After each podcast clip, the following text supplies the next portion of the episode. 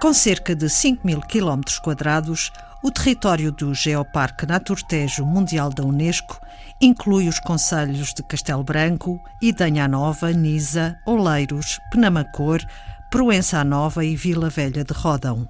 Da Raia à Beira Interior, passando pelo Pinhal Interior até ao Alto Alentejo.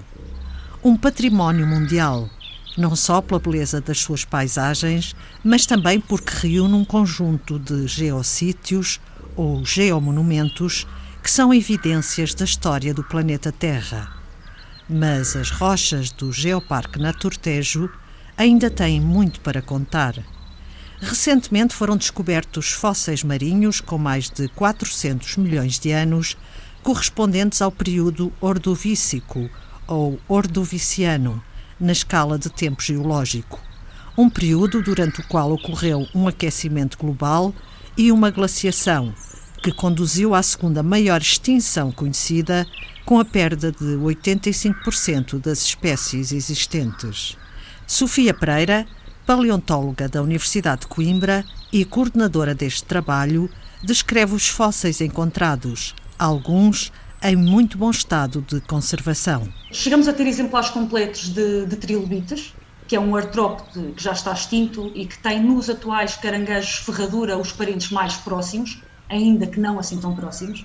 E temos também muitos moluscos bivalves que, morfologicamente, se eu mostrasse os fósseis, uh, poucas diferenças têm para as amêijoas e as conquilhas atuais. Há também muitos braquiópteros, que são muito parecidos com os moluscos bivalves, mas tinham uma estrutura interna muito mais complexa, por isso de certeza que seriam péssimos para, para comer, não é? porque têm umas estruturas rígidas internas. Temos também uh, outros organismos como os equinodermos, que são parentes muito antigos das atuais estrelas do mar e ouriços do mar.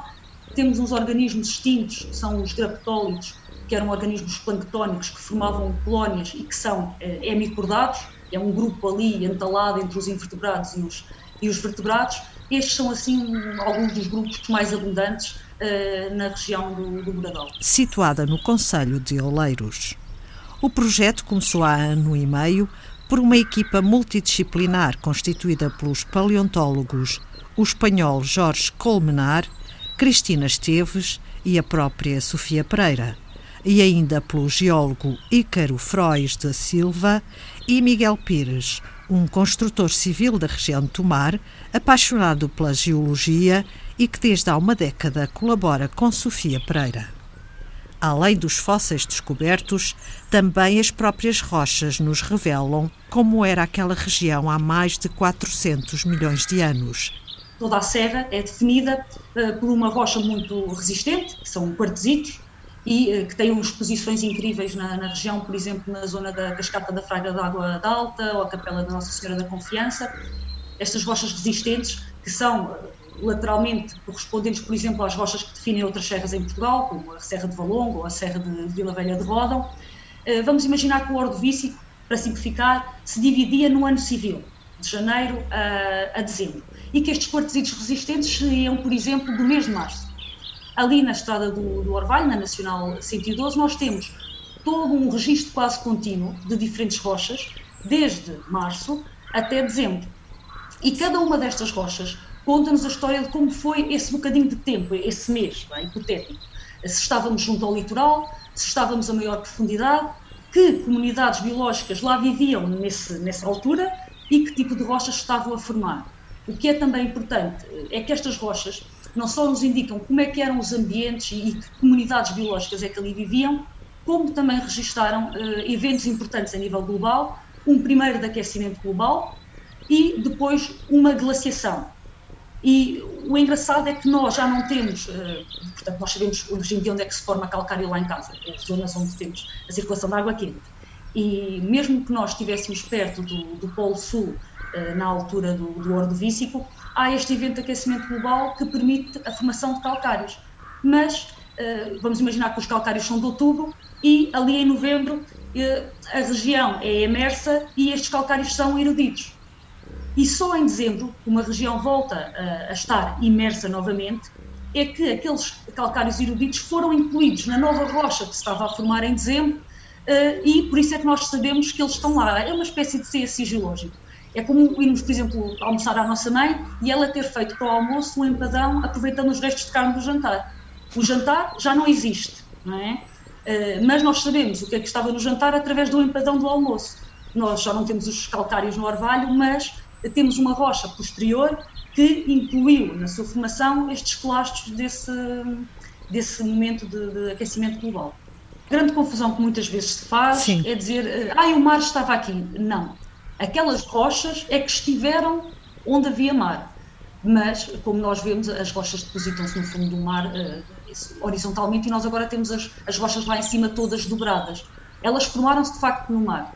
Havia, uh, portanto, onde elas formaram, as rochas que hoje representam a região do, do Orvalho formaram-se no mar. Mas, por processos uh, que ocorreram durante muitos milhões de anos, elas foram dobradas e elevadas e hoje constituem uma serra.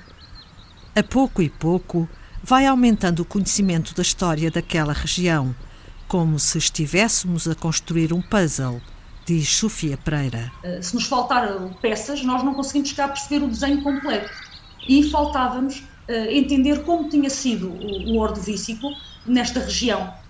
E, portanto, nós cá sabíamos como é que ele tinha sido mais a, a oeste, mais a este, mas faltava-nos esta informação. E nós só quando tivermos todas as peças, e esta é mais uma peça importante, é que poderemos conseguir fazer uma reconstituição de como eram os ambientes, de como era a região que hoje corresponde a Portugal continental durante o Ordovícico. Do meu ponto de vista, eh, para o público em geral, a importância deste registro ali, neste contexto, é poder também demonstrar às pessoas como é extensa a história da Terra, como certos eventos que se calhar estamos a viver atualmente já aconteceram no passado, qual eh, foi a influência que eles tiveram nas comunidades bióticas eh, de forma a nós percebermos, não é? porque estudar o passado ajuda-nos a compreender o presente, eh, de como é que podemos tomar medidas hoje em dia, eh, sabendo aquilo que aconteceu no, no passado. A intenção agora é mostrar ao público os resultados deste trabalho científico.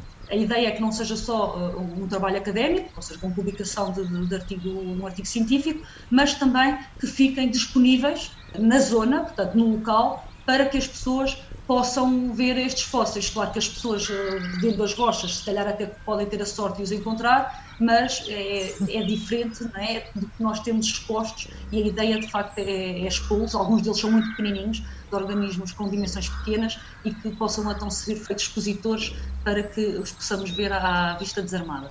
Os registros paleontológicos e estas novas descobertas têm grande impacto no Geoparque Naturtejo afirma o coordenador científico Carlos Neto de Carvalho, e integra-se no conceito que norteia este território Património Mundial da Unesco.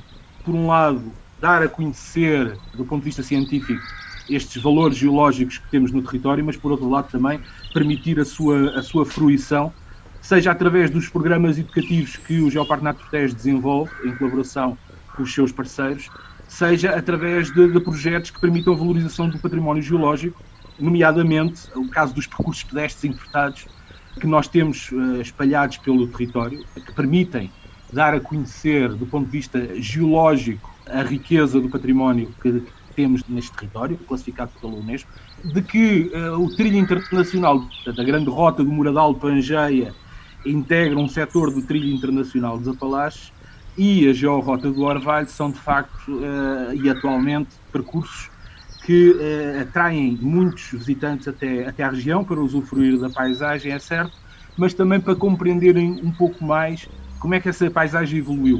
E, portanto, este registro paleontológico e estas novas descobertas vêm aportar nova informação que permitirá uh, a interpretação da, da, destas uh, geológicas e por outro lado também o desenvolvimento do, do, do centro de importação do Orvalho, que permitirá contextualizar num único espaço toda a riqueza que a Serra do Moradal possui. Os primeiros resultados deste projeto serão publicados no princípio de 2021 em volume especial da revista Geoconservation Research, dedicado aos fósseis dos geoparques Unesco europeus. Foi Antena 2 Ciência.